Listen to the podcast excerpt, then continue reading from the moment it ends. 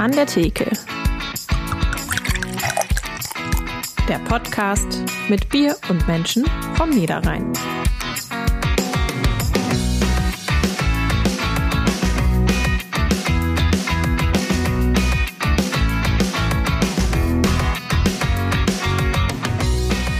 Eine Rampensau vom Niederrhein erobert jede Bühne. Wir freuen uns jetzt auch mit euch. Willkommen Ingrid Kühne.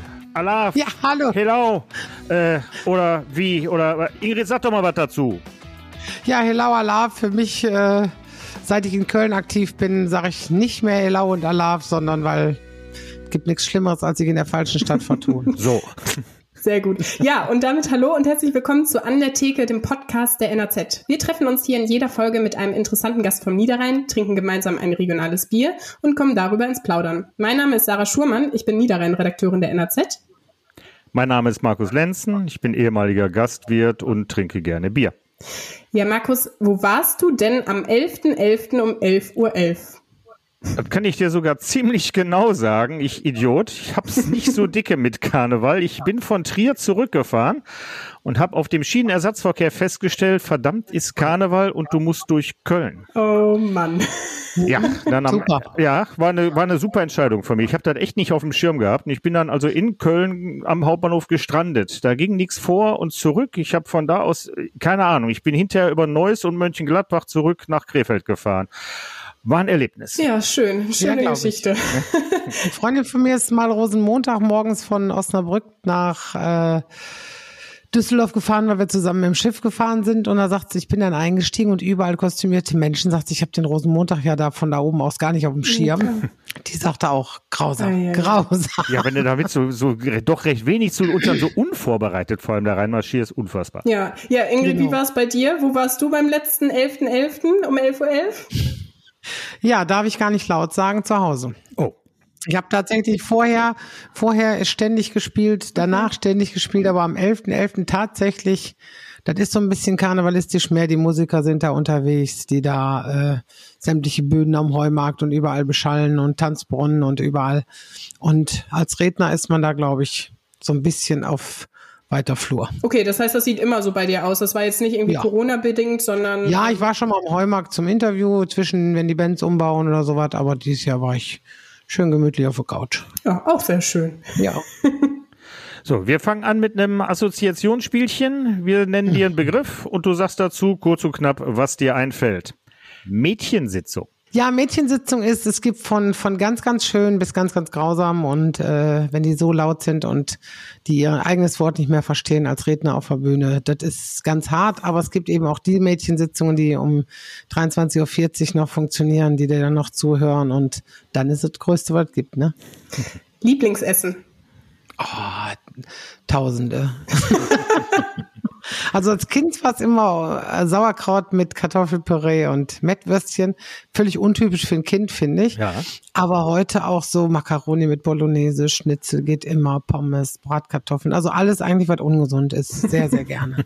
Aber handfest. Applaus. Lasagne. Lasagne, natürlich. Ähm, Applaus. hab jetzt nicht. Applaus. Ähm, ja, ich sage immer, Applaus ist das Brot des Künstlers und tatsächlich sage ich immer, bei mir ist dadurch, dass ich eben die Leute zum Lachen bringe und Lachen ist der Belag, sage ich dann immer so. Ne? Das ist dann Schön. so, und das entscheidet sich dann immer, ob das nur eine kleine Scheibe Schinkenwurst ist oder ein super Schinken, der rechts und links überlappt. Äh, Freizeit. Freizeit. Ähm, zu wenig einerseits, aber andererseits ist mein Job eigentlich auch mein Hobby und somit, ich sag mal, ich, ich lebe das. Für mich ist das nichts Schöneres, als auf der Bühne zu stehen und hat auch nicht immer damit zu tun, weil viele dann immer sagen, ah, gehst du arbeiten?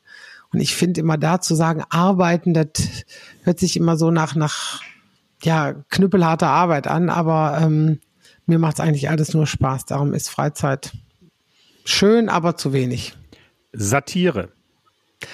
Oh, Satire ist äh, für mich ganz, ganz wenig geworden im deutschen Fernsehen, weil ich glaube, dass die meisten Menschen es nicht mehr begreifen bei vielen Sachen. Und wir leben mittlerweile in so einer Zeit, wo die Leute so angestachen, wirklich angestochen sind bei irgendwelchen Sachen und wahrscheinlich die Satire zum Teil gar nicht mehr verstehen. Und darum kannst du auch als, als Comedian oder, oder Kabarettist oder was, ich glaube, sehr, sehr viele Leute nicht mehr begeistern mit Satire. Was früher eben ganz groß war, ist heute leider, leider ein bisschen eingedämmt. Impfung. Ja, Impfung. Ich bin geimpft. Ich finde, die anderen sollten es auch machen. Und ich sage immer, das Problem ist ja, man kann natürlich sagen, Impfpflicht, da darf man natürlich einerseits nicht, wenn man das Grundgesetz ganz genau nimmt, aber ich glaube, jeder sollte eigentlich die Intelligenz haben, sich impfen zu lassen, um eben alle zu schützen. Und ähm, es ist ein schwieriges, ein schwieriges, ja, eine schwierige Entscheidung zu sagen, du musst dich impfen lassen, aber ich versuche eigentlich jeden, den ich sehe, davon zu überzeugen. Und ich unterhalte mich auch mit Impfgegnern und sage, warum? Äh, weil ich immer denke, auch die werden ihre Gründe haben. Und es gibt bestimmt Leute, die ihre Gründe haben, sich nicht impfen zu lassen. Ähm, andererseits gibt es dann auch welche, das sind diese typischen Mitläufer und diese typischen, ich sag, bin erstmal gegen alles.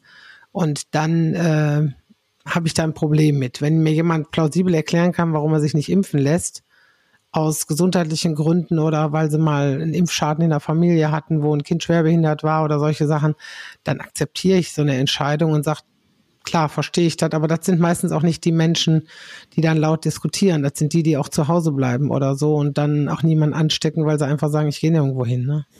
Schwierig, ganz schwieriges Thema. Ne? Definitiv. Lampenfieber. Ah, ja, kenne ich gar nicht mehr so. Also es ist, äh, viele haben das ja auch bis zum letzten Tag, die auf der Bühne stehen, aber ich habe immer so, eine, ja, eine gewisse Anspannung, aber es ist kein Lampenfieber, weil ich, ich kenne Kollegen, die, die, oh, ich muss gleich raus, ich muss gleich raus. Und so bei mir jetzt, also ich ticke auch noch zwei Sekunden vom Auftritt, sitze ich noch am Handy und spiele irgendwelche Spiele oder so. Okay, letzter Begriff, Heimat. Heimat ist für mich ganz wichtig. Also ich bin mit dem Niederrhein verbunden. Ich bin da geboren, aufgewachsen. Jetzt mit meinem Mann wohne ich jetzt schon seit fast 30 Jahren in Xanten und die Kölner sagen ja immer, komm nach Köln, zieh doch nach Köln. Und ich sage immer, wieso? Ich habe, also Niederrhein ist so schön.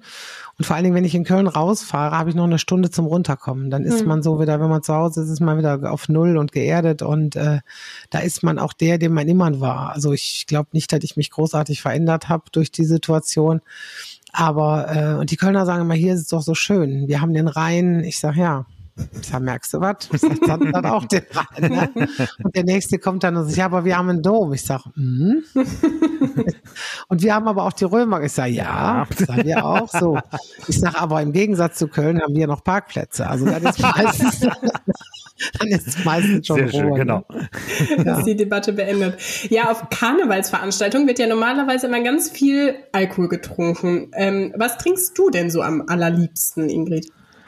Ja, ich sag jetzt mal Cola, Cola Zero, solche Sachen, äh, Wasser, aber ich trinke keinen Alkohol. Also weder auf der Bühne noch vor der Bühne noch äh, über Tag. Also es gibt ja viele Kollegen, die sagen so am Ende des Abends so, so jetzt ist Schluss, ich bin durch.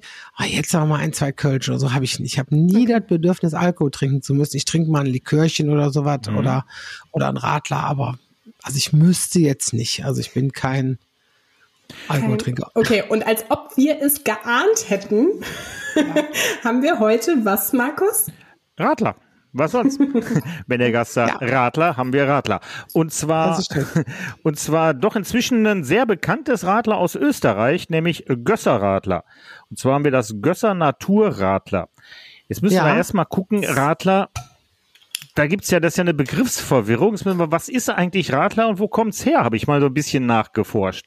Also ja. das lässt sich zurückverziehen. 19. Jahrhundert ähm, haben die britischen Soldaten äh, Radler bekommen, also eine Bier mit Limo äh, nachzuvollziehen, damit die Wache nicht hicke, hacke, hucke voll war, sondern noch ihren Job machen konnte. Das heißt in England bis heute Shandy. Ähm, Radlerbegriff ja. kennen die natürlich nicht. Ähm, dann gibt's mehrere Geschichten, wer es denn jetzt tatsächlich, ich sag mal, für den deutschsprachigen Raum erfunden hat. Ich habe mir mal eine rausgefischt, die ich sehr schön fand. So angeblich 1922 von einem Gastronomen namens Franz, Franz Xaver Kugler. Äh, der hatte eine Gaststätte, Kugler Alm in Unterhaching. Und äh, die war immer Treff von Fahrradausflügen. War damals ganz groß in Mode, in größeren Gruppen am Wochenende Fahrradausflüge und dann ist man, sind, ist man in, immer bei ihm gestrandet, um schön Feierabendbier. Bis an einem Wochenende, dem quasi das Bier ausging und der spontan aus ne, rein Umsatz machen, sagte, ich mische da zur Hälfte mit Radler und mit, mit, mit Limo und verkaufe den Radlern das als neues Getränk und sein in das Radler. Und die haben sich drauf gestürzt, fanden das super lecker und so hieß das Radler und er hatte trotzdem seinen Umsatz. Ja, Ähm, super. Fand, fand ich eine schön. So, und, Ja, finde ich auch eine schöne Geschichte. ähm, ja, das, das gehen, jetzt findet man weiter, was, also was nennt man eigentlich Radler? Äh, also im Ruhrgebiet ist Radler mit Zitrone, Alster Ja. mit Orange, Eselsbrücke. Wenn du mal Alsterwasser gesehen hast, weißt du, das ist trüb. Äh, wird aber häufig, häufig synonym verwandt. Ähm, Im Münsterland ist Bier mit Orangenlimo zum Beispiel Wurstwasser. Das finde ich jetzt nicht so appetitlich, genau. Äh, Alleine schon der Gedanke, dass es so heißt. ja, aber furchtbar. krass ist schon einen komischen Geschmack auf der Zunge und noch gar kein, ist schon, gar nee, nichts. du Gar. Äh, und in, in Österreich gibt's noch die Variante Bier mit Kräuterlimo. Sarah, weißt du's?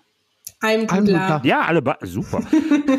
Ja, Aber ganz kurz noch zwei Sätze zur Brauerei, sonst ne, soll, muss ja der Chronistenpflicht nachkommen. Die Story ist gar nicht so unspannend. Ich fand, also geht zurück aufs Jahr 1000.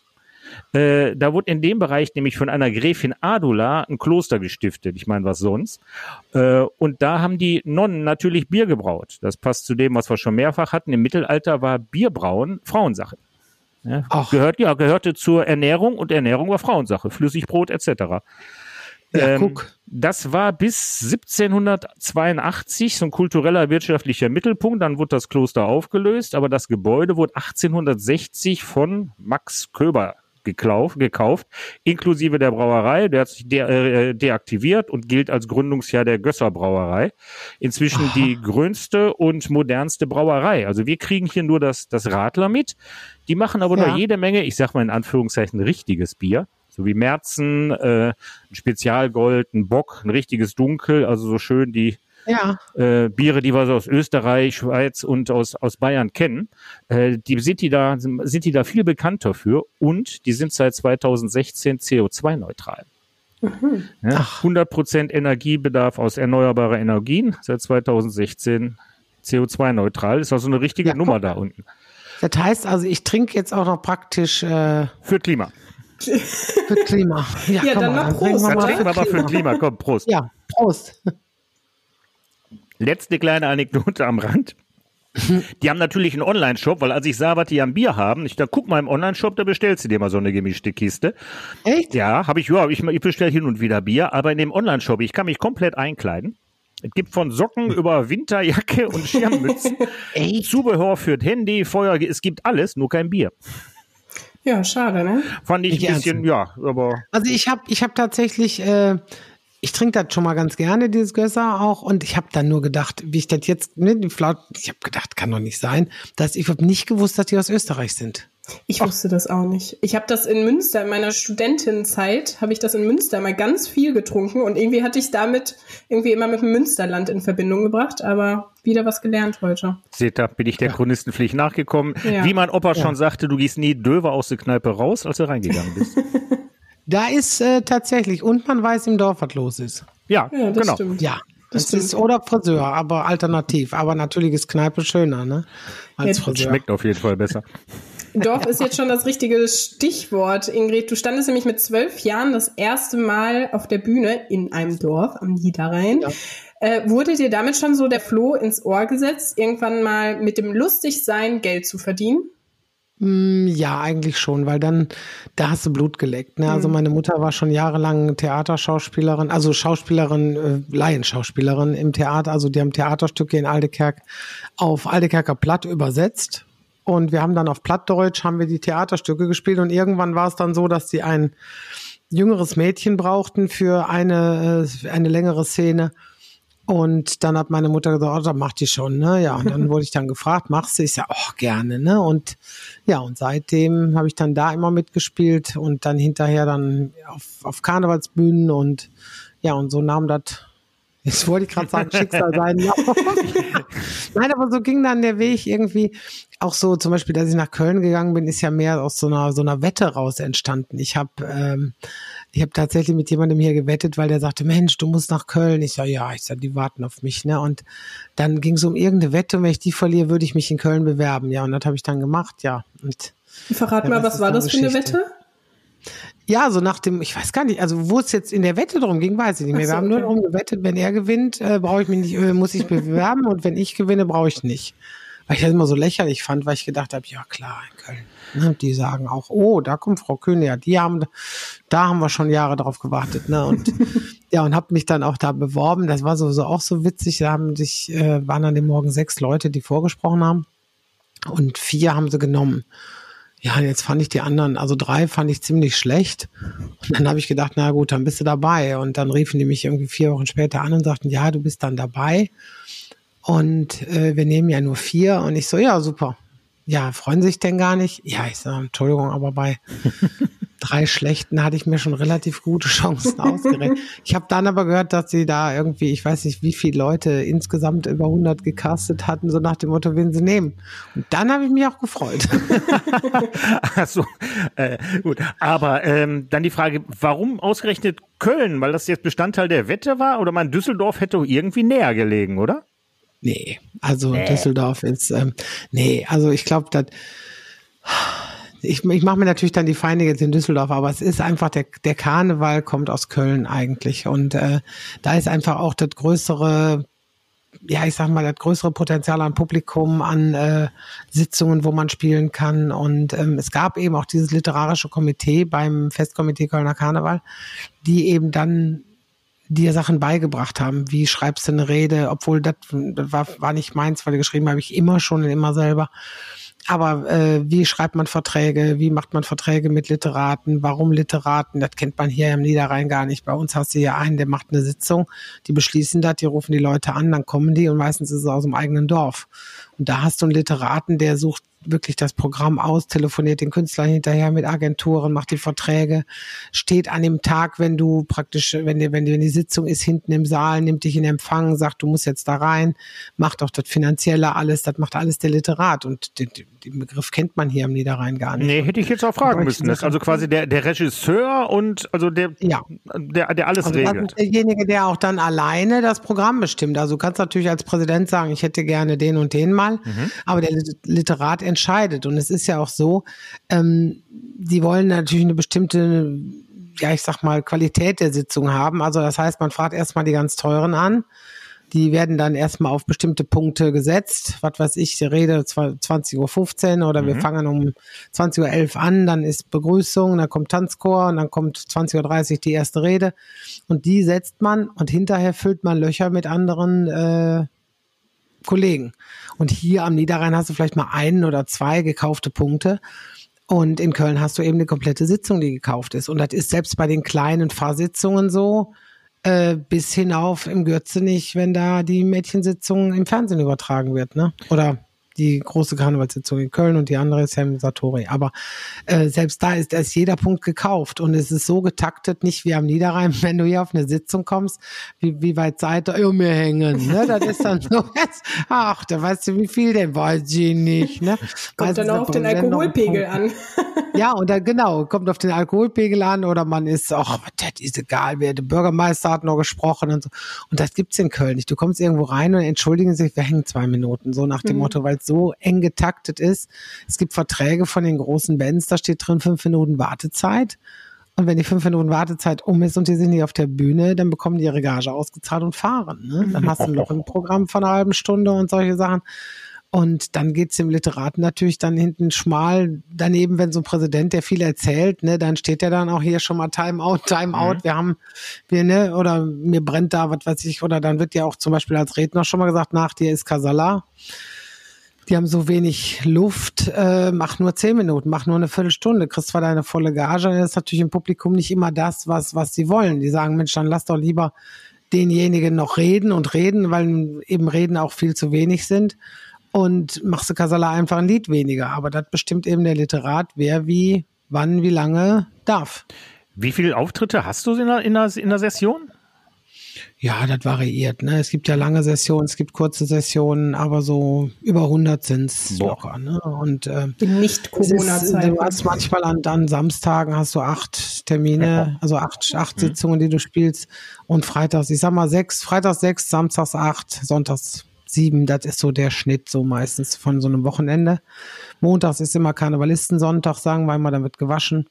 und äh, ja, ab Dienstags geht das schon wieder los, dann hast du ein oder zwei Sitzungen, Dienstags, Mittwochs, Donnerstags drei bis vier und ab dann geht wieder Und das eben bis zum Karnevalssonntag. Ne? Karnevalssonntag mache ich die letzten. Straffes Programm. Ja, das erklärt dann aber auch, warum der Literat so einen Stress hat, weil also ne, der Künstler muss ja pünktlich fertig sein, der hat ja hinten dran wieder den nächsten Termin, da muss er ja wieder Naja, hinfahren. wenn du einmal eine, äh, ich sag mal, ein bisschen, äh, wie soll ich sagen, ein bisschen Verzucht drin hast, das holst du ja nicht mehr raus. genau, du kommst über der Weil nächsten wenn schon du zu spät Minuten an. zu spät genau. hinkommst, dann haben die vielleicht, vielleicht jemanden vorgenommen Hm? Und dann ist das nicht mehr zu realisieren. Dann telefonierst du mit denen und dann einigst du dich manchmal, dass du sagst, sie haben jetzt jemanden vorgezogen, die nächste Nummer ist auch schon da. Aber ähm, toi toi toi, ich habe einen sehr guten Fahrer, nämlich meinen Mann, der mich überall hinfährt, der dann mich auch aus den Sälen rausholt und sagt, jetzt komm, weil ich immer schon mal schön quatschen, quatschen, quatschen. Jetzt komm, wir haben, ja, und dann gibst du jetzt den Navi ein und dann sagt er, ja, kannst du direkt anrufen, so nach dem Motto, wir sind ne, dann ist das wirklich ganz auf Spitz. Also dann heißt das 20.20 Uhr gehst du auf die Bühne und 20.17 Uhr schießt du da in den Saal rein. Ne? Dann hast du schon die Jacke im, im Reinkommen, ziehst die Jacke schon aus, die Weste an und dann, während du eigentlich ankommst, schon äh, begrüßt du mir Ingrid Kühne, so nach dem Motto. Und dann gehst du direkt hoch. Stehst du manchmal oben. da kannst du kaum Luft, ne? Aber äh, es ist so eng getaktet manchmal, ne? Dass du also da. Also wir hoffen immer, dass wir äh, gut durchkommen ohne Blitzer. Bleibt kaum noch Zeit zum Zocken oder auf der Fahrt. Nee, Ich spiele ja auf der Fahrt oder ich schlafe. Also ich schlafe ja auch zwischen zwei Auftritten, wenn ich jetzt 20 Minuten Fahrt hab, schlafe ich eine Viertelstunde. Ich kann das sofort. Ich sitze und weg, ne? Hut ab, wer das kann. Also, ne? Ja. Ja, und mein Mann, der sagt immer, boah, sagt er, dann, dann, du sitzt daneben und schläfst tief und fest und dann weg. Ne? Sagt er, gibt's nicht, ne? Du hast aber auch einen etwas ruhigeren Teil. Ähm, du hast ja ein Kabarettprogramm. Äh, erstes Soloprogramm. Wie spricht man das? Wie war das noch normal? Das war, das war das alte Programm. Wie war das? Also es sollte eigentlich heißen, wie war das nochmal? Ja, Und dann über dieses R CH haben wir ein großes R gemalt. genau. Und äh, weil ich es einfach so cool fand, weil ich das sieht ja am Plakat so geil aus. Wie war das nochmal? Und dann einfach so ein R da drüber.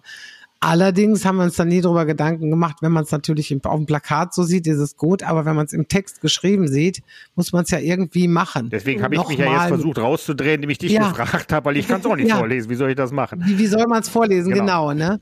Und äh, darum haben wir jetzt beim zweiten Programm, also was jetzt gerade läuft, haben wir gemacht, okay, mein Fehler, da gibt's die Frage dann nicht mehr. Da weiß jeder, was gemeint ist. Bist du denn jetzt mittlerweile eher Kabarettistin oder Karnevals, äh, Kar Karnevalistin?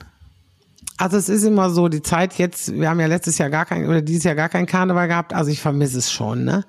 Allerdings ist auch dieses Partypublikum, was man in den Sitzungen hat, ist nicht mehr schön. Also das ist wirklich dann, das, nee, das will man eigentlich nicht. Dieses Partypublikum, was dann, ja, ich sag mal, nicht mehr zuhört, respektlos ist und solche Sachen, dann, dann ist eigentlich Kabarett schöner, weil die, die kommen, kommen für dich selber. Ne? Die kommen wirklich zu dir, die wollen dich hören, die sitzen frontal, ist auch noch ein Unterschied, ob du frontal zur Bühne sitzt und guckst geradeaus auf die Bühne oder du sitzt an einem Tisch und musst immer schräg zur Bühne hochgucken, weil in dem Moment, wenn du abgelenkt bist und dein Gegenüber fragt dich was, schon entsteht ein Gespräch. Und im Kabarett hast du die Möglichkeit, mit rechts und links zu reden. Rechts und links sitzt jeweils einer. Oder du hast den Pech, dass du sagst, du guckst eben an einem Tisch mit geradeaus und dann hast du locker sechs Leute, die miteinander reden können und sch- schon hast du den Lärmpegel so laut. Ne? Es ist hell, im Karneval ist es sehr hell, Ja. weil, die, weil die Säle eben ganz normal Licht anhaben. Es wird bedient und im Kabarett ist es eben, die haben eine Pause, da gehen die sich was zu trinken und dann setzen die sich wieder hin und hören zu. Und ähm, es ist zum Beispiel immer, wenn ich jetzt anfange wieder mit Karneval und ich höre den Tusch, zucke ich zusammen bei den, ach ja, Tusch, logisch, Karneval, ne? Und im Umkehrschluss, also wenn da ein Aschermittwoch vorbei ist und ich spiele die ersten Kabarettnummern wieder, denke ich immer, kein Tusch. Also, also dann vermisst man. Also ich glaube, beides hat seine, seine absolut tollen Seiten, seine schönen Seiten. Ähm, es ist einfach, Kabarett ist einfach, du erreichst mehr Menschen, die das wollen. Also im Saal hast du ja, was weiß ich, die wollen Musik oder die wollen eine Tanzgruppe sehen und vielleicht jetzt keinen Redner. Und dann hast du vielleicht 400, 500 Leute im Saal, aber da sind vielleicht 100, die sagen, wir würden jetzt gerne einen Redner hören, aber die anderen 300 vielleicht nicht. Und wenn die quatschen, ist es natürlich immer ein Lärmpegel. Ne? Und also es kristallisiert sich ein bisschen raus, dass das Kabarett vielleicht sogar schöner ist manchmal. Ja, du warst ja jetzt schon auch einige Male im Fernsehen zu sehen, unter anderem in der ZDF-Mädchensitzung oder auch in der Ja. ARD Ladies Night. Braucht Ja. es explizit noch solche Formate in Kabarett und Karneval, damit Frauen überhaupt dort Sendezeit bekommen? Ja. Ja, Klare Antwort. ganz, ganz klarer Fall ja, weil es, du hörst auch im Karneval, äh, wenn du vier Redner hast, äh, wenn dann irgendjemand sagt, nimmst du die denn auch noch? Nee, ich habe ja schon eine Frau. So nach dem Motto, wir haben drei Männer. quasi. Aber wer, nee, eine Frau, ich habe ja schon eine Frau, ich brauche ja keine zweite. Nee. Selbst auf Mädchensitzungen hörst du solche Äußerungen manchmal. Und ich glaube, im Kabarett ist es genau dasselbe. Du hast Mixed-Shows mit vier oder fünf Kollegen und dann heißt das, ja, mal, die ist auch, ja, nee, ich habe schon eine Frau. Und es ist wirklich, leider Gottes, wir haben ja diese Sisters of Comedy auf die, aus dem Boden gestampft. Ich weiß nicht, ob du davon gelesen hast mal oder gehört hast. Äh, in ganz Deutschland spielen immer am zweiten Montag im November alle Frauen für Frauen. Also das heißt, wir gehen in, in renommierte Häuser, spielen da ohne Gage und die Eintrittsgelder gehen an Frauenhäuser, an misshandelte Frauen, an, was weiß ich, äh, um eine Babyklappe einzurichten oder äh, also verschiedene Frauenprojekte, wo Frauen Frauen unterstützen. Und es ist grundsätzlich, die Leute kommen und sagen hinterher, ich wusste gar nicht, dass es so viele lustige Frauen gibt. Und es ist immer wieder der gleiche Satz. Und es gibt so viele tolle Kolleginnen, wo ich sage, nimmt die, bucht die, aber es ist so komisch. Also da ist die Akzeptanz zwar da, auch, auch eine Monika Gruber zum Beispiel, das, ne, die hat nur in Bayern gespielt, weil die einfach sagt, ja, die, die sprechen wie ich, ich gehe gar nicht woanders hin. Äh, und hat jetzt aufgehört, weil, nö, möchte nicht mehr. Weil es einfach, und dann hören solche Koryphäen auf, das ist natürlich dann super schade, ne? Ja, hoffen wir mal, dass da noch ein Umdenken irgendwie stattfinden wird. Ja, Ja gut, Ja, dafür ist ja dieser Montag schon mal ein schöner Schritt. Mhm. Das spricht sich ja hoffentlich rum. Ja, also und es ist jetzt, wir haben, ich glaube, 2800 Gäste gehabt, trotz Corona jetzt äh, in 28 Shows in ganz Deutschland. Ne? Und die laufen dann zeitgleich von acht bis um halb elf und ja, ich sag mal, ich war jetzt zweimal im Stratmanns in Essen habe ich gespielt. Dieses Jahr habe ich bei der Magic Kinski in äh, Bonn im Springmaus-Theater gespielt. Und es war ein super Abend. Es war ein super toller Abend. Wir haben auch Nachwuchs dazu genommen. Lena ist aufgetreten äh, mit ihrem Kabarett. Also er hat auch so, so einen 10-Minuten-Slot gespielt und so. Äh, dann haben wir Musik gehabt. Also so von allem was, aber eben Frauen. Und es war, es war ein super schöner Abend. Du bist aber sowieso schwer unterwegs, auch mit deinem Programm quer durch Deutschland. Ähm, kannst du in den, je nach Region Unterschiede feststellen? Lachen die Leute über andere Dinge? Ja, ganz klar. Also ich habe jetzt letztens in Hannover gespielt und also ich hatte schon mal in Hannover gespielt und ähm, da habe ich also während des Show gedacht, mein Gott, das kommt überhaupt nicht an, die lachen überhaupt nicht, die finden das überhaupt nicht lustig. Und in der Pause kommt mein Mann und kommt wirklich rein, die Hände vorm Kopf und sagt, ruhig, ganz ruhig, es ist alles gut, es ist wirklich alles gut, die sind total begeistert. Und ich so, ja, ja, ich sag, sagst du, nein, sagt das, sag ich nicht. Ich sitze neben dem, ähm, neben dem Veranstalter und der sagt, boah, sind die gut drauf, ne? Und ich so, was? Jetzt ist der Unterschied wirklich, du lachst am Niederrhein oder der, der Rhein-Rheinler lacht, lacht man so richtig härter, so, immer so ein Gag. Und so Hannover oder so, so da oben Richtung Paderborn, so die Ecke, die lachen so, und das ist aber gut. Dann muss aber auch gut sein. Das ist dann aber auch schon das höchste der Gefühle. Ja, Ekstase. Und ja, genau. Und dann am Ende der Show kamen, dann sind die aufgestanden alle und haben applaudiert und so. Und dann haben wir noch Autogramme gegeben und so. Und dann sagte ein Mann so, das war das Größte, was ich je im Leben gesehen habe. Und dann habe ich gedacht, das ist nicht wahr. Und den habe ich in der dritten Reihe sitzen sehen. Der hat kein einziges Mal gelacht. Wo sie so, so bewusst hat die jetzt gesagt, jetzt, mein Gott, der klopft sie auf die Schenkel und sie hat Spaß und so. Nee, das war, nee. Und dann sagte auch der, der Veranstalter, sagte, die sind aufgesprungen, das war Ekstase. Ich sage, das ist Ekstase, ich sage, komm mal in Rheinland. Ne? Also, das ist keine Ekstase. Ja doch, für hier wohl. Und jetzt war ich vor ein paar Wochen noch mal in Hannover. Und äh, dann, das war so Publikum wirklich, ich sag, seid ihr alles Rheinländer oder hat man euch jetzt mit Bussen hier hingefahren oder wie ist das, ne? Und die waren richtig mega drauf. Auch wenn man immer sagt, Hannover ist ruhig, nein, die waren richtig, richtig geil drauf. Sehr gut. Und äh, Aber lachen die auch, über unterschiedliche Dinge? ja, also auch. Aber es gibt zum Beispiel Gags, wo du weißt, der funktioniert immer. Dann kann das sein, wir haben mal in, in Salem am Bodensee gespielt, da war ein Gag drin, der war, der kam immer. Also es war eine Bank, war also, ne, wo ich dann sag, so nach dem Motto, mein Sohn will ein Piercing und Oma sagt, halt doch erstmal die anderen Löcher sauber. So, das ist natürlich der Mega-Knaller. Und die gucken dich an und dann wieder, oh, das haben die bestimmt gar nicht verstanden. Ne? Und der kam nicht, der kam einfach, aber es ist einfach, weil man unterschiedliche, aber im Großen und Ganzen ist es dann, dann lachen die wieder an einer anderen Stelle, wo vielleicht hier ein Übergangsgag ist, der einfach aufs nächste Thema geht oder so. Und da lachen die. Also es ist dass die alle lachen, aber eben bei den meisten Sachen gleich. Aber es gibt wirklich Teile, wo man sagt, der funktioniert in Hamburg nicht, aber dafür funktioniert er in München umso besser. Ne? Ja. Das Bierdeckel-Quiz. Mit Fragen, die auf einen Bierdeckel passen. Äh, ich stelle drei Fragen, zu denen ich jeweils auch drei Antwortmöglichkeiten vorgebe. Und wer Ja. die Ich bleib, Antwort ich bleib, ich bleib, ich bleib dabei, ein. Ingrid, nicht, dass du denkst, wir bescheißen. Sie gibt sich größte Mühe, mich reinzureißen. Ich weiß wirklich nicht, was kommt. Ja, glaube ich dir. Gut. Ja. Gut. Nee, du hast schon ein ehrliches Gesicht, Herr. Hat auch.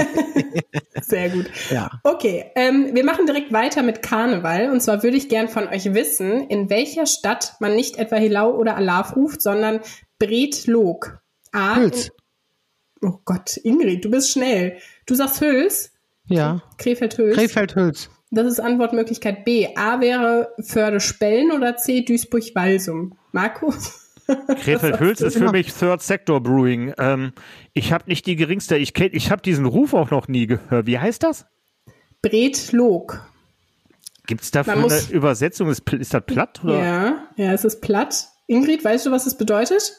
Also Log ist Lauch. Mhm. Breitlauch. Aber Breitlauch, also Porree quasi. Ja, genau. Weil die ziehen nämlich auch mit Porree-Stangen durchs Dorf, also Ja. durch, durch Hüls. Warst du da schon mal?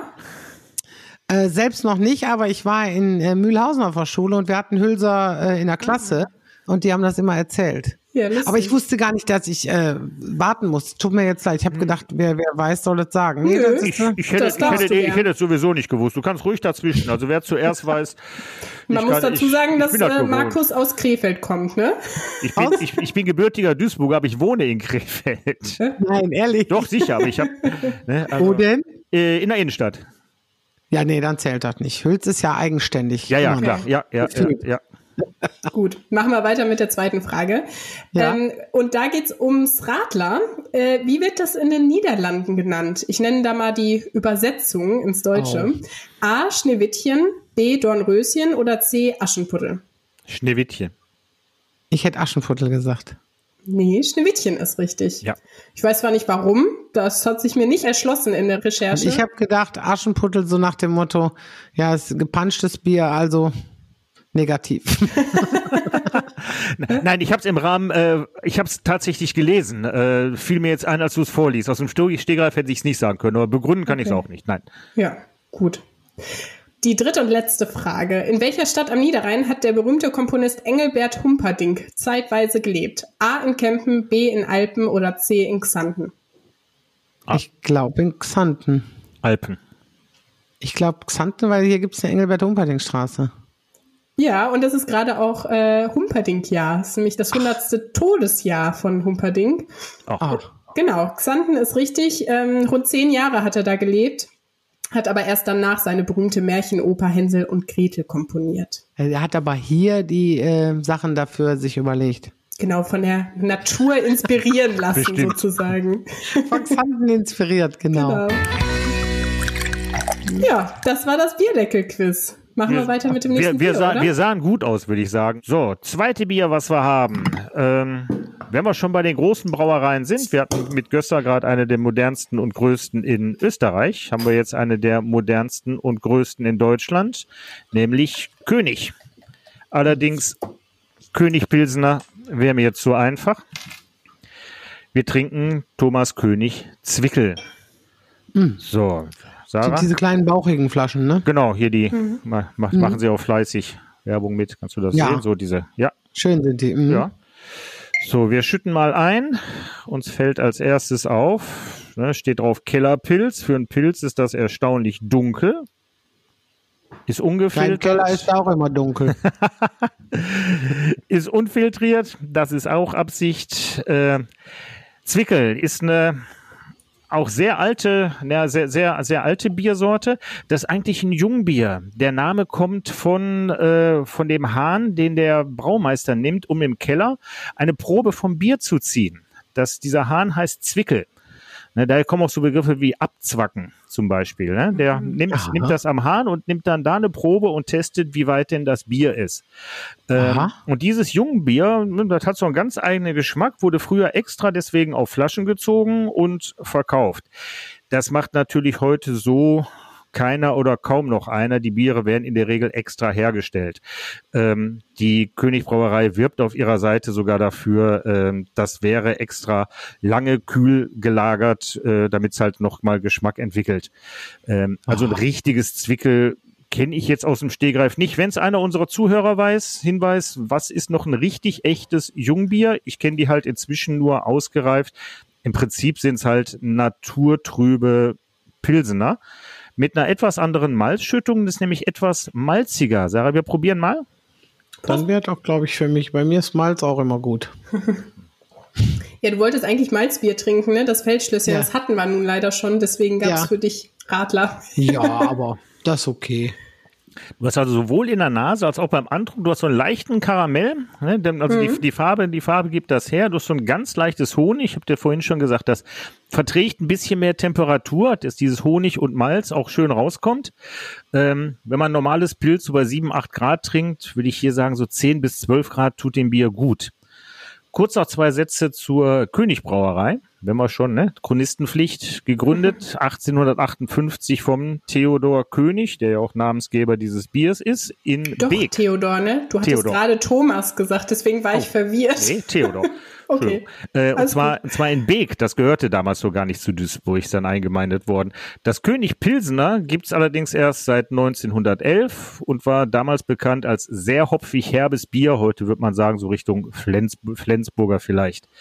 Ähm, da haben sie dann ein bisschen, ja, das haben sie dann so in den 90ern aber mal dem Massengeschmack angepasst, ähm, ja. aus Marketinggründen. Ähm, Im Zweiten Weltkrieg schwer, schwer zerstört worden, die Brauerei, ist danach allerdings mit modernsten äh, Maßnahmen aufgebaut worden, halt modernste äh, Brauerei der damaligen Zeit in Deutschland. Gehört inzwischen zur Bitburger Braugruppe. Die haben Echt, auch, gehören die zu Bitburger? Die, so, die, gehören, die, die, gehörten, also erst war Privatbrauerei, ja. dann Karlsberg, dann gingen sie an die äh, Bitburger Holding seit 2007.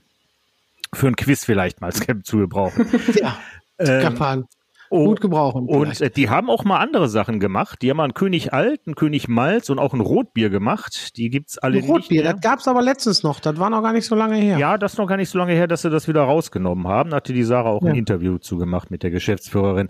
Äh, zurzeit halt Köpi ist klar. Ähm, es gibt einen König alkoholfrei und seit 2016 wird halt das äh, Theodor König Zwickel noch vermarktet. Was mir persönlich sehr, sehr gut schmeckt. Also ich finde das extrem süffig, äh, dadurch mhm. halt, halt ein bisschen malziger ist, ähm, nicht ganz so schlank, nicht ganz so spitz wie das normale Köpi. Äh, ich trinke das sehr gerne als Feierabendbier. Mhm. Man muss sich nur wieder umstellen. Also von Radler auf Zwickelbier ist nicht so eine gute Idee. Mhm. das sind die Geschmackskomponenten erstmal wieder äh, ja, sich dran orientieren. Gut, ja. Ingrid, ähm, jetzt haben wir sehr viel über die sehr lustigen Geschichten deines Lebens gesprochen, aber es gibt noch eine andere, etwas ernstere Seite, denn dein Sohn ist 98 mit einem offenen Rücken geboren worden. Das ist natürlich ja. ein echter Schock für Eltern. Wie war das damals für euch? Ja, tatsächlich auch ein Schock, weil wir es nicht gewusst haben vor der Geburt. Heute hast du die Diagnostik ist heute soweit, die sagt dir vorher. Und du hättest dann auch natürlich in so eine Klinik gehen können und entbinden, wo die darauf spezialisiert sind. Äh, Sven ist in Geldern geboren, im, ja, ich sag mal, normalen Landkrankenhaus. Und wir hatten einfach unheimliches Glück, dass der Kinderarzt, der da an dem Tag da war, ihn sofort nach Duisburg in Wedau, Wedau Kliniken gebracht oder hat bringen lassen äh, hätte auch Krefeld sein können, aber in Duisburg, die haben Kinderneurochirurgen, der ihn sofort äh, operiert hat, direkt nach der Geburt. Und ähm, ich glaube, er wäre nicht so weit, wenn er damals nicht so erstklassig erstversorgt gewesen wäre, wie wie es passiert ist. Ne? Aber es ist dann schon ein ganz schöner Schock. Ne? Erstmal, wenn du dann gesagt kriegst, dein Kind ist körperlich und geistig schwerst behindert, so haben die uns direkt nach der Geburt gesagt. Die geistige Schiene ist Gott sei Dank nicht. Also Sven sagt immer, ich bin nicht behindert, ich kann bloß nicht laufen. Mhm. Und das hat er sich eigentlich sein ganzes Leben lang behalten, diesen Spruch. Und äh, ich glaube, damit kommt man auch sehr weit durchs Leben. Also er ist glücklich zufrieden, wo andere, sage ich mal, sich eigentlich eine Scheibe von abschneiden könnten, die immer alles kritisieren und alles immer negativ darstellen. Da denke ich immer, er hätte Grund genug, sage ich mal, sich irgendwo zu beschweren, aber er beschwert sich nicht. Ne? Das ist super, das ist jetzt seine Seite, aber er hat viele OPs und lag ja 2017 sogar teilweise mal im Koma. Ähm, mhm. wie, wie geht man dann als, als Mutter, vor allem bei deinem Beruf, wie, wie, wie, gehst, wie gehst du damit um? Also es war eine, also Sven hat eigentlich immer, wenn er krank war, es immer so hinbekommen, dass ich dann in der Zeit nichts zu tun hatte. Also in der Karnevalszeit war er früher auch nie krank, also das hat er immer gut hingekriegt.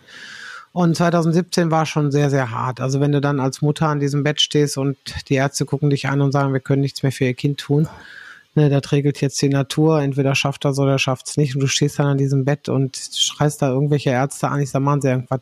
Irgendwas, ich sag, wenn es ihr Kind wäre, würden sie auch irgendwas machen. Und mhm ist gut gegangen und ähm, leider hat mir bis heute nicht rausbekommen, woher er diesen diesen septischen Schock aufgrund wessen oder welcher Situation er den bekommen hat. Also wir wissen, die haben eine OP gemacht, am, am Bauch offen gemacht, den ganzen Bauchraum gereinigt und es war nichts. Ne? Und wie gesagt, es kann dann immer wieder kommen, so, so, diese Angst hatte er dann. Und er hat dann auch wirklich Panikattacken gehabt und hat sehr, sehr lange gelegen und ähm, aber er hat eigentlich sich davon wieder komplett erholt. Er ist, äh, ja, mittlerweile hat er seinen Job und hat einen Autoführerschein, Auto hat er äh, selbstständig, hat jetzt seine eigene Wohnung zum Leidwesen von Mama und Papa. Aber nicht so weit ja. weg, glaube ich, oder? Nicht ganz so weit. Also er sagt immer, Mama sagt nicht, ich bin weggezogen, ich bin euch mit gleichem WLAN. Also er ist, vorne, er ist vorne ins Haus gezogen. Aber es ist eben so, wir wohnen jetzt hinten raus und er hat vorne also ich sehe nicht, wenn er kommt und ich sehe nicht, wenn er weg ist, so einerseits, aber ähm, ich glaube, er hat auch gedacht, dass Papa, äh, dass ich schlimmer bin als Glucke, aber ähm, also wir sind beide schon, wir sind eigentlich alle drei so eine Familie, die miteinander alles erlebt und so und also es vergeht kein Tag, wo er nicht mal eben hier ist oder ich bin da oder Ralf ist da und so, also so, aber nicht so, dass man, dass man nervt. Das ist, glaube ich, ganz wichtig. Ne? Mhm. Gerade in dem Alter ist man äh, also man, wenn ich da die Wäsche holen gehe oder so, da freut er sich, wenn ich komme. Ne? also ihm Ach. geht's ganz gut heute. so, ne? Ja. So, oder damals, wie meine Mutter sagte, möchtest du von der Oma zum Einzug eine Waschmaschine oder einen Fernseher? Ja, ich brauche euch nicht sagen, was der sich. Nee, Oma, ich nehme den Fernseher, der ist günstiger. Natürlich. Ja. Den, weil der günstiger ja, ist. Ne? Also clever ist er schon. Also, ja, nein, und wie gesagt, der, der, der, der motiviert die Menschen zum Glücklichsein. Und das ist, finde ich, eine Kunst, die ganz wenige wenige Menschen beherrschen. Ne? Äh, du rächst dich aber so ein bisschen, weil Sven und Ralf, dein Mann, bekommen in deinem Programm ja durchaus ihr Fett weg. Ähm, bist du den beiden manchmal peinlich? Nee, es sind ja, es sind ja, es sind ja Fakten. Es ist ja nicht, dass ich da jetzt irgendwas Böses erzähle, sondern es ist ja so. Und die sehen also das auch so, die Fakten. Die, ja, es sind einfach nur die Fakten, die ich erzähle. Ne? Also die sitzen dann beide auch schon mal, dann kann es so mal sein, wenn ich die Karnevalsrede oder so schreibe, dass die mich dann angucken und dann so, was hat Sven letztes Jahr, äh, wisst ihr, bin ich jetzt dran oder Papa? Dieses Jahr. Also, ich weiß es noch nicht, ne? Also ja, der Reihenfolge nach, ja, ich sag, geht ja nicht über der Reihenfolge nach, so, ne? Also das geht nach Geschichten und es und es sind eben so die Fakten. Äh, was für mich wichtig ist, dass die Männer, die bei mir im Programm sitzen, immer sagen, du hast ja recht.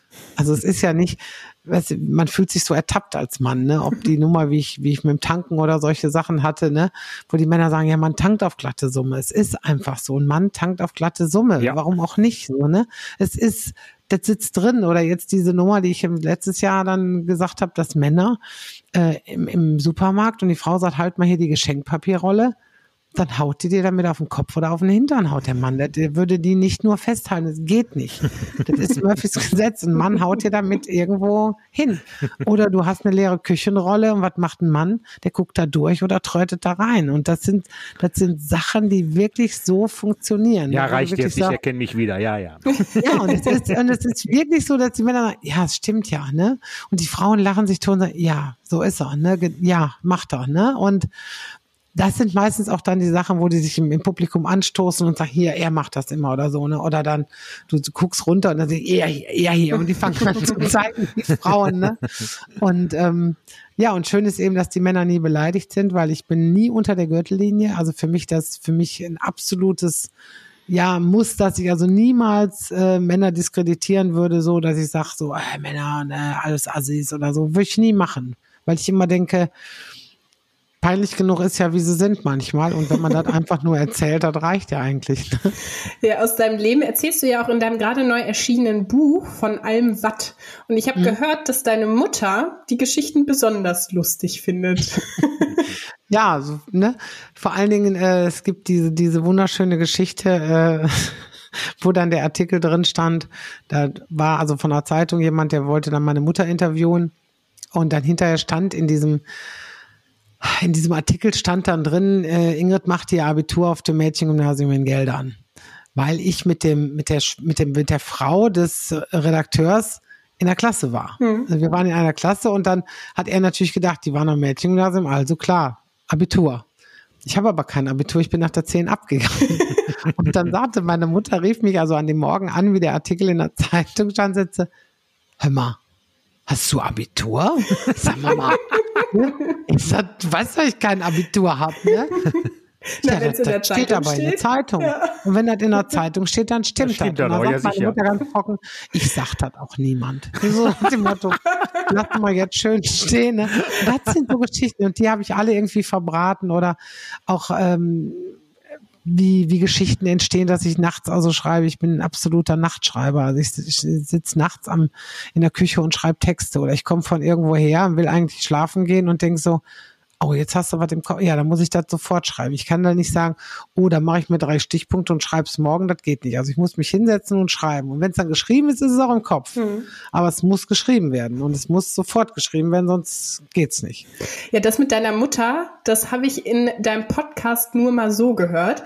Wie kamst ja. du dazu, ähm, dass du dieses Projekt auch noch gestartet hast? Hattest du einfach zu viel Langeweile oder was war der Grund dafür? Also es war so, dass eben, ähm, wie sagt man so schön, alle haben einen Podcast. Nein, es war dann so, dass sämtliche Leute sagen, oh, mach doch mal einen Podcast, wir können ja nicht mehr gucken kommen und mach doch mal irgendwas. Und ich habe gesagt, ey, ich technischer Blindgänger. Ne? Ich sag, ey, ich sag, ich habe noch nicht mal so ein Mikrofon. Ich habe noch nicht mal Knöpfe. Ich sehe ja bei Knöpfe, ich kann es nicht. Die kann ich auch nicht ab, stundenlang die Knöpfe in der Ohren und so. Oh. Und dann äh, war von der Agentur jemand da und sagte, ich richte dir das ein, ich bringe dir ein Mikrofon mit und dann machst du das. Und dann schneidet Ich sag, was mach ich? Ich sag, ich laber an ich laber eine halbe Stunde, dann mache ich das aus und dann wird das hochgeladen. Dann wird nichts geschnitten. Ich sag, kann ich schneiden, muss auch nicht. Ne? Und dann, ich habe dann auch drin, wenn ich, was weiß ich, hier irgendwo gegen Klacker oder mich räusper oder so, wo andere Oder sagen, wenn Ralf vorbeikommt. ja, das war im letzten Podcast, ja. genau. Dann, dann fiel mir nämlich ein, irgendwie so am 12. war es, genau. Und da sagt mein Mann, hast du den Podcast schon hochgeladen für morgen? Bin ich noch gar nicht fertig. Was mache ich denn jetzt? Aber da ich eben sehr spontan bin, also ich überlege mir nicht jetzt großartig vor, hier und da schon mal so ein Thema, wo ich sage, Mensch, ESC oder sowas, da spreche ich an oder dies oder das oder irgend so ein Thema. Aber da habe ich gedacht, jetzt muss er mal fertig werden. Jetzt, äh, ja, und dann habe ich das an, aufgebaut hier. Mein Mann, der stand hier noch und habe ich gesagt, so, jetzt geht's los. Ich sage, jetzt müsst ihr doch mal sehen, wie der gerade guckt. Und der so, also, mal spinnst du, ne? Und dann ist er jetzt holt er sich einen Joghurt und dann ist er aber direkt abgehauen. Bevor da noch mehr kommt, gehe ich lieber. Bevor da noch mehr kommt, genau. Aber es ist, ähm, und ich glaube, das ist das, was die Leute so mögen, dass man einfach das Gefühl hat, nicht da sitzt jemand, der vorbereitet irgendwas abliest oder so, sondern einfach sich hinsetzt und quatscht, wie der Schnabel gewachsen mhm. ist. Ne? Vorbereitet hast du aber dein zweites Soloprogramm, OG Mein Fehler. Was sind denn so typische Fehler, die dir äh, im Alter passieren? Bist du Perfektionistin? Ärgert dich was im Nachhinein? Ah, ja, oft. Leider. Also dann, ich bin also sehr perfektionistisch, so wo ich dann denke, oh, das hätte jetzt nicht passieren dürfen oder so, ne? Oder ähm, und aber mein Mann ist noch schlimmer, ne? Also wie wir jetzt NRW-Duell waren, ne, da sagte zu mir, und zieh bitte nicht deine Hose hoch, wenn du aufstehst. Ne, von dem, und das ist so, so eine Angewohnheit. Ich stehe auf und ziehe erstmal die Buchse. Und er so, das machst du nicht im Fernsehen. Ja, war natürlich Quatsch, habe ich natürlich gemacht. Ne? Also es war so, ne, einmal nur, nein. Ja, aber ähm, also ich bin sehr, sehr akribisch bei manchen Sachen, wenn, dann will ich es auch hundertprozentig haben.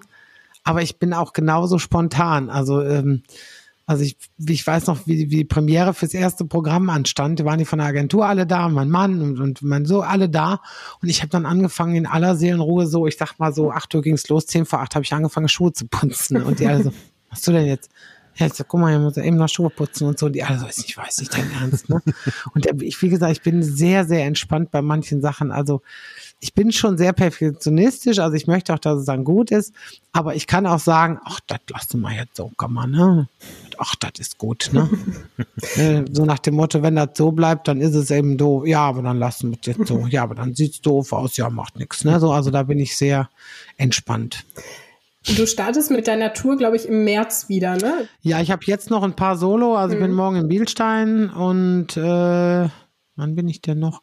Bin noch unterwegs ein bisschen und dann im März geht's dann nach Karneval direkt wieder genau. los. Dann ja. geht's in die Vollen, muss ja alles noch nachholen aus 2021. Es ist die Hölle. Ja. ja. Wie optimistisch bist du? Jetzt hast du Karneval schon angesprochen, ähm, dass der Rosenmontagszug stattfinden kann. Also man, die Kölner sagen ja, man, wir lassen uns nicht den Rosenmontagszug wegnehmen, mhm. aber äh, zweimal hat's ja geklappt. Jetzt schon, also, nee, gar nicht wahr. Doch, zweimal war er weg. Also ich, ich glaube, wenn wir die Zahlen in den Griff kriegen, und das reden wir ja eigentlich schon seit anderthalb Jahren davon, dass wir die in den Griff kriegen, also möchte fast schon gar nicht mehr unken und mhm. gar keine Prognosen mehr abgeben, weil wir natürlich gesagt haben, natürlich machen wir 2022 Karneval, wo denkt ihr hin? Ja, und selbst da ist man ja sehr, sehr vorsichtig geworden. Mhm. Vor allem. Also ja. ich bin gespannt, also wie überhaupt alles weitergeht. Und ich denke, dass wir dann vielleicht nach Ostern, wenn es wieder ins bessere Wetter geht und wenn dann die Zahlen vielleicht auch deswegen wieder runtergehen, dass man dann vielleicht wieder zum normalen Leben zurückkommt. Mhm. Ich hoffe es. Das hoffe ich auch. Ich drücke allen KarnevalistInnen die, die Daumen.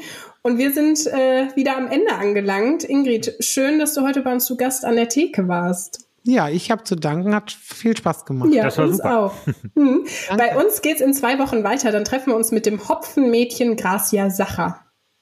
Genau. Und äh, wer mit uns anstoßen möchte, besorge sich aus Meerbusch Korma Brewing den Beltane Goldbock und Meerbuscher Stadtbier. Ich sag's nochmal, Korma Brewing in Meerbusch. Befragt Google, da gibt's auch die Verkaufsstellen, wo man das relativ leicht kaufen kann im Bereich Meerbusch und Umgebung. Wenn euch unser Podcast gefallen hat, dann lasst doch bitte ein Like da, eine gute Bewertung und empfehlt uns weiter, Arbeitskollegen, Familienmitglieder etc. Ihr wisst schon. Und wenn ihr uns ein direktes Feedback geben wollt oder wenn ihr Ideen für weitere Gäste habt, könnt ihr uns auch eine E-Mail schicken. Die Adresse lautet an der Theke@funkemedien.de. Das war an der Theke mit Markus und Sarah. Tschüss. Tschüss. Tschüss. Ein Podcast der NRZ.